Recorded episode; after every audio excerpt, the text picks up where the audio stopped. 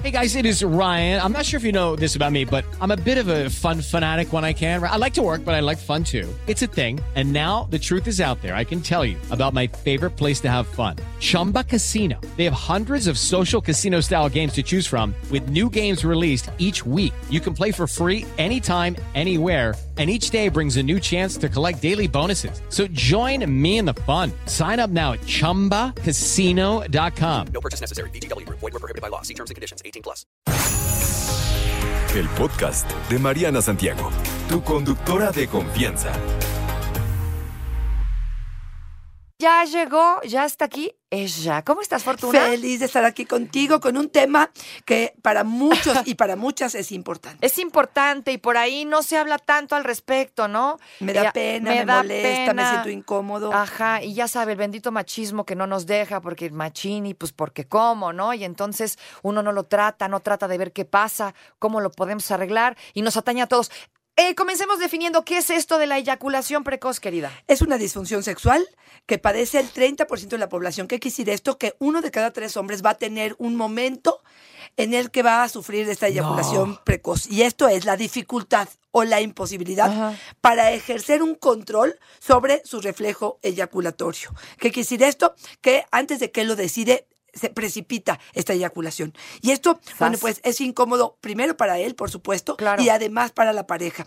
Ahora, déjame decirte cuándo es que se considera cómo se diagnostica esto. Tiene que ver con que si siempre o casi siempre eyaculas en menos de un minuto después de la penetración, nunca o casi nunca eres capaz de retardar la eyaculación cuando tienes relaciones sexuales o, esta es la más importante para mí, te sientes angustiado y frustrado y tiendes a evitar la intimidad como consecuencia del el momento en el que eyaculas. Si no Oh. estás a gusto, si esto sientes que te frustra muchísimo, es parte de lo que tendrías que atenderte y esto es importante que definitivamente veas que puedes hacer, porque sí hay forma de trabajar con Siempre. ello. La mayoría de las veces sí. Mira, hay causas, pero ibas a preguntar, perdón. Eso te iba a decir, la- hablando de las causas, ¿no es muchas veces muy psicológico? Es la mayoría de las veces es psicológico. Ok. Hay pocas, hay causas orgánicas con problemas neurológicos que tienen que ver con vías nerviosas, em, pero em, bueno, la mayoría de las ocasiones tiene que ver con ansiedad. Ese es el factor número uno que lo quiero Ansiedad. poner. Ansiedad. Ansiedad de un buen desempeño, de quedar bien con la pareja, Oh. de justamente no anteponerme al fracaso y entonces pareciera que lo estoy jalando, ¿no? Este, el eh, sentirme inseguro o con el tamaño de mi miembro, de la capacidad que tengo en las técnicas amatorias, el temor al fracaso, la depresión, el estrés, los problemas de pareja, todos estos son factores que detonan probablemente esta ansiedad. eh, y aunado a esto, la última probablemente tiene que ver con una mala educación. No, ya esto, y bueno, esto ahora que mencionas, ahora que mencionas esto del tamaño, pues, o sea, imagínate que tienes problema con tu tamaño, pues vas a vivir con tu amiguito eh, para siempre, a menos de que le hagas una extensión o algo de eso. Entonces, ¿cómo te liberas de, es que tal vez no tengo el tamaño adecuado? Exactamente, entendiendo que el tamaño no para importa, no es por amor de Dios, olviden esa tarugada ya de una buena vez. Y que Basta. si pones tu atención en eso, justamente en esta inseguridad que te, que te que manifiestas con esta situación, justamente vas a precipitar este, esta. Y la última que me parece importantísima, y era esta parte de la educación. Hombres que durante su vida se masturbaron sin eh, disfrutar el encuentro, solamente yendo hacia el orgasmo, con mucha prisa, con mucha fuerza, con una intensidad, porque ahí viene mi mamá, porque Pues voy es a que la adolescencia es la adolescencia, Pues sí, mana, ¿no? También. Pero es un terrible aprendizaje, porque lo que sucede es que lo hacen rápido, para que no me cachen, porque estoy súper excitado, porque vi pornografía. Porque mi mamá va tocar la Oh, puerta en cinco minutos. Porque mi hermano está en la cama de junto y a lo mejor se paró al baño y pélale en lo o porque todos vamos a compartir el baño y entonces rápido. Sí, sí, sí. ¿Y qué sucede? Que lo que estamos haciendo es que tu cuerpo aprenda Ajá. una forma muy rápida de hacerlo. Y al rato que vas al encuentro con la pareja, Ajá. tu cuerpo aprendió, ya se zanjó en el cerebro una forma eh, clara y contundente del tiempo y la forma. Y al ratito que quieres aguantar más, no hay manera de Y hacerlo. entonces, ¿qué se hace? Pues si vivo en una casa con cinco, cinco fulanitos, un baño para todos, ¿qué se hace? ¿Me, me voy a otro lado? Tendrás que buscar o espacios o tiempos, pero la idea es que aprendamos a reconocer nuestras fases. Nuestra, nuestro cuerpo nos dice algo. ¿Por qué? Porque la idea de los eyaculadores precoces es trabajar en controlar el reflejo eyaculatorio. ¿Qué es el reflejo eyaculatorio? Es una etapa en la que... eh, tiene que eh, em, controlar o que dominar probablemente esta parte donde se me precipita.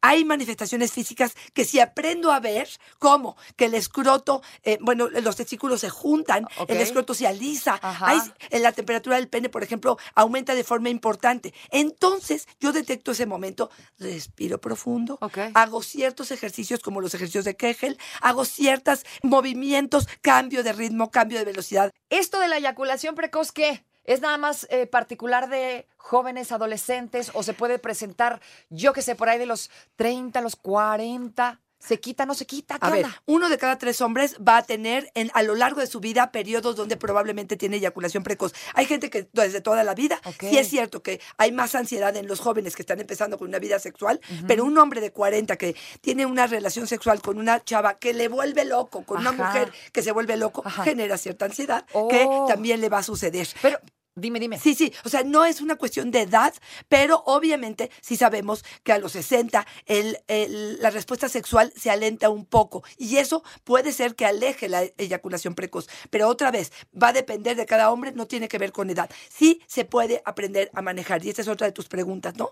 ¿E- ¿Esto se cura o esto se maneja o esto se controla o esto se trabaja? Sí, sí se trabaja. Hay un libro que les recomiendo muchísimo que se llama El hombre multiorgásmico de Chia y Abrams. El hombre multiorgásmico que puede darle muchísima información, ejercicios prácticos. Hay dos podcasts en Dichosa Sexualidad, el podcast número 5 y el podcast número 121, específicamente hablando de eyaculación precoz, que de forma mucho más amplia puedo hablar de los ejercicios y del tratamiento que se puede hacer. Si estoy casada con un hombre que tiene eyaculación precoz, ¿qué?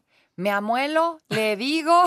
Excelente pregunta, excelente pregunta. ¿Qué onda? Fíjate, la dinámica que tendremos que tener, lo primero es la comunicación, definitivamente. Poder, hay gente que me dice, híjole, es que no quiero lastimarlo. Más lastimas al alejarte de la posibilidad de tener un encuentro satisfactorio que poder hablar honestamente de esto. Hay hombres que no lo toleran, ¿eh? Sí, no. Y que no quieren porque pareciera que está eh, comprometida su, su hombría. a Su partir ego, de es- eso es ego, y el ego no sirve, estorba, quítense eso. Entonces yo lo que les diría es acudan a expertos, ya sea un urólogo, Urólogo. o con un sexólogo como yo, Ok. un terapeuta sexual que les ayude. ¿Por qué? Porque tenemos que saber si es una cuestión de eh, ansiedad, podemos ayudar con medicamentos, con sprays, con eh, anillos vibradores, pero también podemos ayudar con una cuestión de manejar nuestras eh, emociones. Y aquí es donde te digo, ¿qué puede hacer una mujer? Hablar con él y decirle, te ayudo, pero necesitas ayuda. Y estos hombres que de pronto no piden ayuda, se quedan así eternamente, Ajá. me parece que es una deslealtad a la pareja, Mariana. ¿Por qué? Porque ella probablemente necesita más y no están viendo la atención que ella necesita. Ahora, la dinámica de la relación de pareja tendría que cambiar. A veces Ajá. ella de todas maneras no tiene un orgasmo con la penetración. Entonces, ¿por qué no le damos placer a ella? Que tenga uno o varios orgasmos Exacto. antes de la penetración y después, durante la penetración, que él haga exactamente lo que quiera. ¿Sí Órale. me entiendes? No tenemos Sí, sí, que sí, andar sí. apurando con el reloj, pero No, él no, no. con ejercicios, Sí. con ejercicios de Kegel, con respiraciones profundas, con cambiar el ritmo, con cambiar la penetración, eh, la posición, puede ayudarlo. Y cambiar tus hábitos de vida también. ¿Qué tan relacionado está esta banda, no? Que, que, que chupa, que fuma, que, que se droga, que también tiene que ver. Por supuesto que sí. Estos hábitos no ayudan para nada a la cuestión de un control en el reflejo eyaculatorio. Entonces, Oh. creo que es importante que conozcan su cuerpo, que realmente a- aprendan a modular su nivel de excitación, que eso es otra de las cosas Mm. importantes. El piso pélvico es importantísimo que estos hombres lo tengan bien controlado, que hagan estos, estos ejercicios de Kegel que tanto se hablan hacia mujeres, también para los hombres es importantísimo. Y eh, creo que todo esto. Hay apretones, hay un apretón del Semans que podría ser. Me ¿Un qué, encantaría. un qué, un qué? Apretón, un apretón. Hay una ¿Qué es parte, eso?